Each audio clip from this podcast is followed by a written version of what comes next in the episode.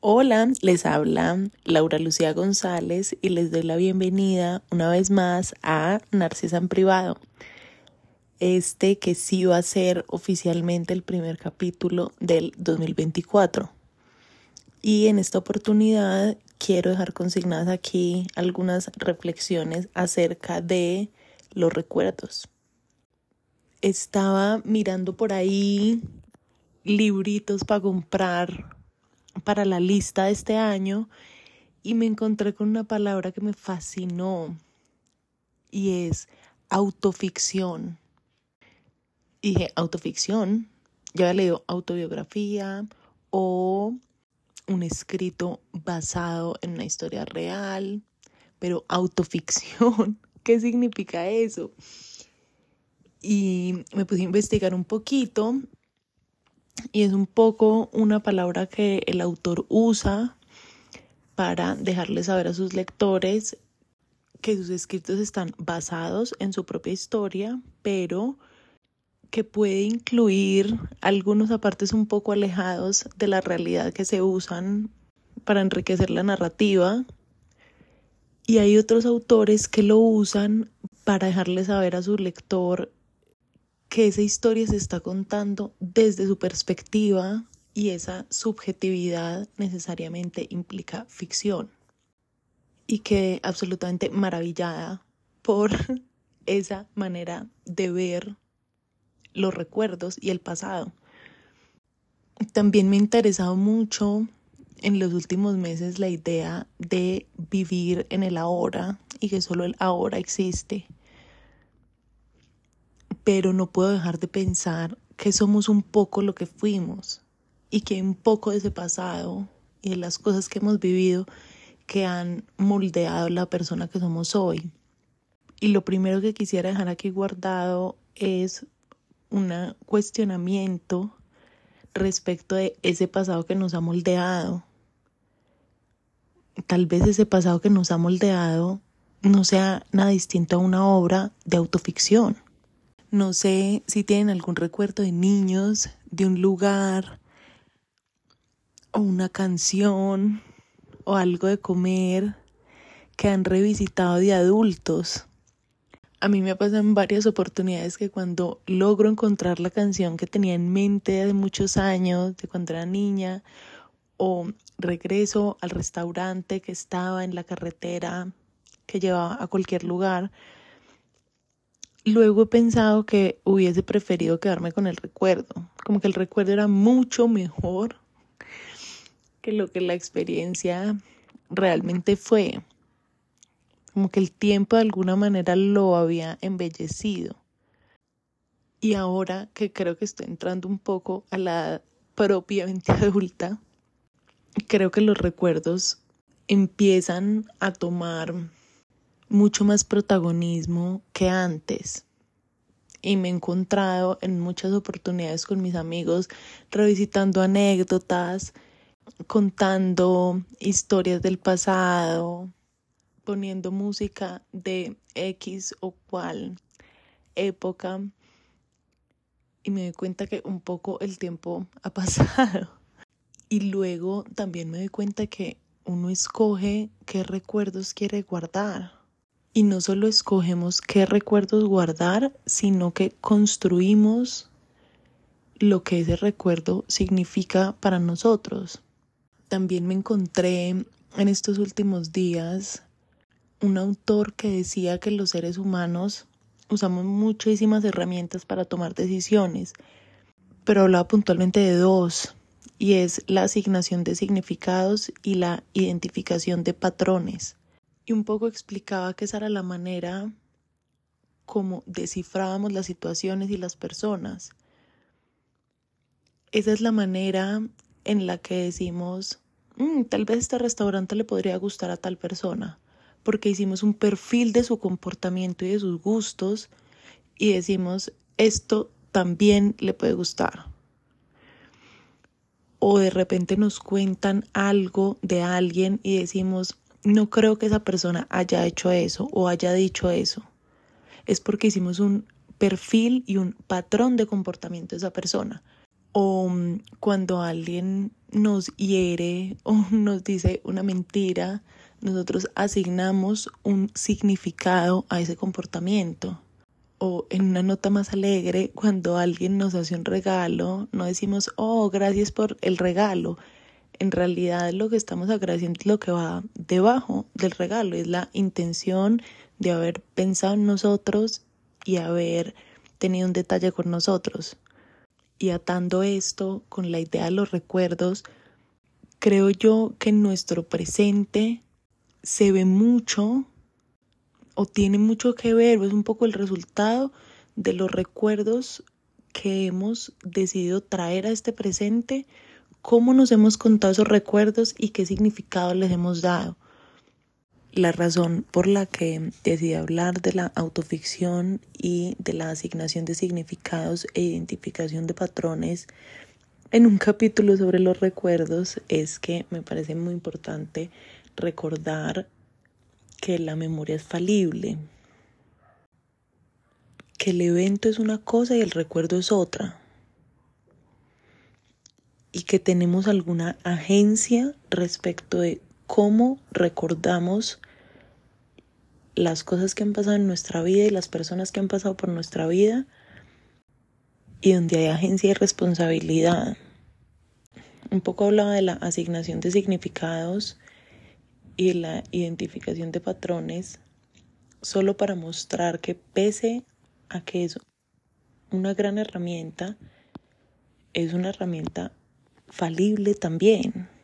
Nosotros podemos hacer un patrón de comportamiento de una persona y prever su siguiente acción, hacer un vaticinio un poco sobre sus gustos y equivocarnos.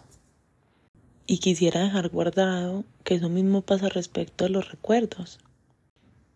Que tantas cosas han ocurrido en nuestra vida, maravillosas, conmovedoras, a las que no les hemos dado la importancia suficiente y se han quedado en el olvido.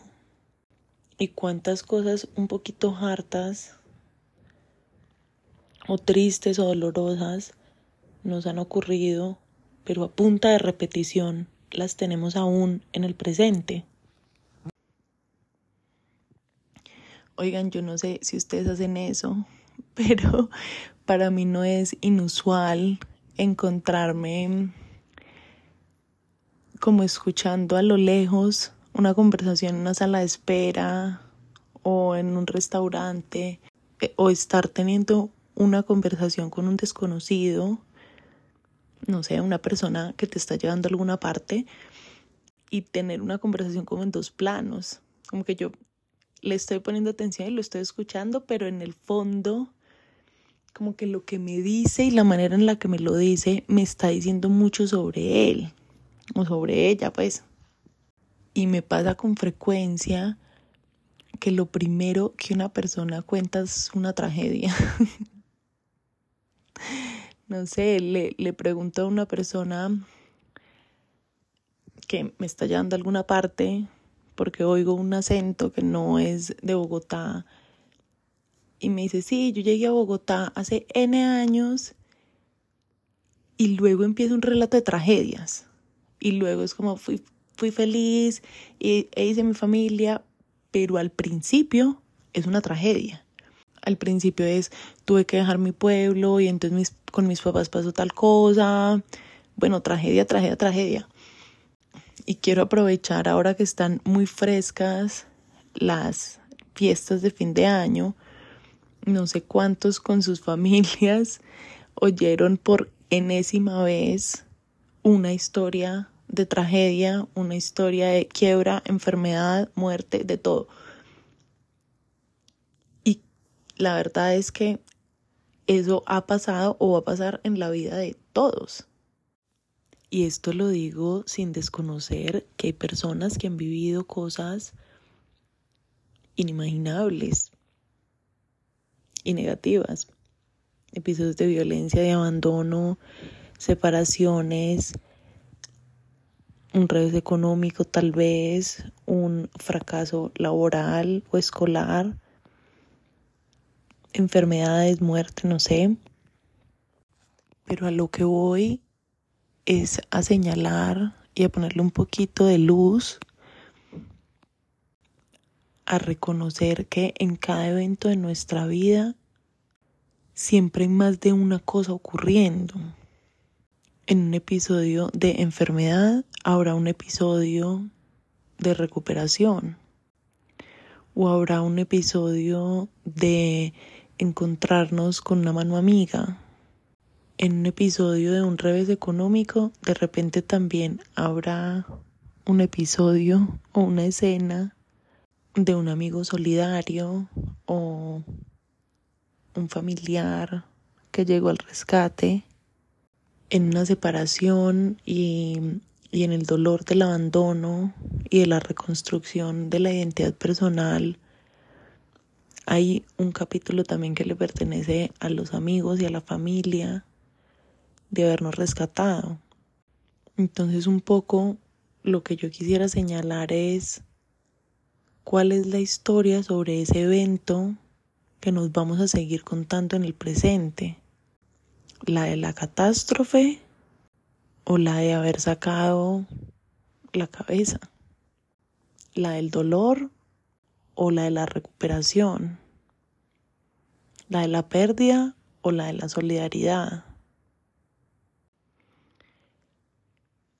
Un poco la pregunta que yo me hago es cuáles son los recuerdos que yo voy a escoger tener en mi cotidianidad en el único tiempo que propiamente me pertenece y es el presente. ¿De qué voy a hablar?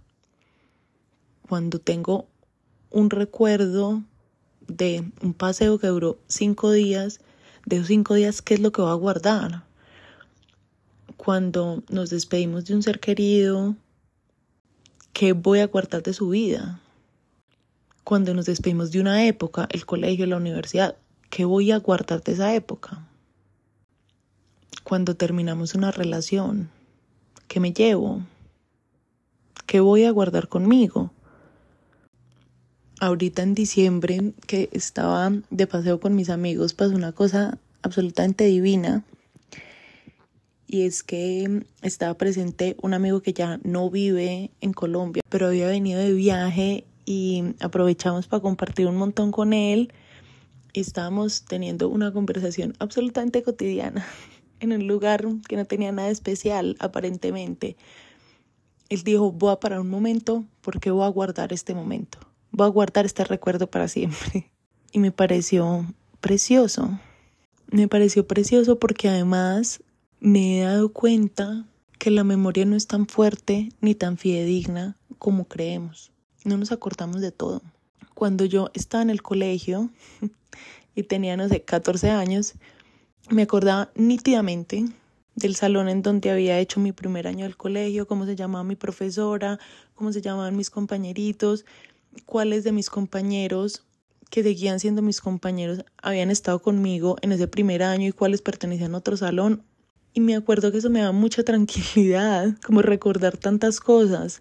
Y hoy que me gradué hace más de 10 años del colegio, en el que estuve 14 con la misma gente, en realidad son muy pocas las cosas que recuerdo y creo que recuerdo las que he escogido.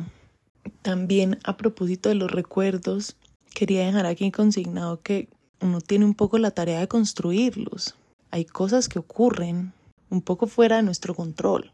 En ese caso, solo podemos escoger cómo nos la vamos a contar a nosotros mismos. Pero también creo que hay recuerdos que somos conscientes que van a ser importantes y que podemos construir un poco en tiempo real. Aprovechar para hacer una llamada, aprovechar para hacer una reunioncita con los amigos cuando se puede y hacer de la construcción de recuerdos para el futuro un poco un hábito. Si nuestro presente va a estar construido como de ladrillos de momentos del pasado, creo que es un poco tiempo de hacernos responsables de cuáles van a ser esos recuerdos que van a construir ese futuro. Eso es todo por hoy. Mil gracias por hacerse parte de este espacio, mil gracias por acompañarme y nos sintonizamos muy pronto otra vez. Bye.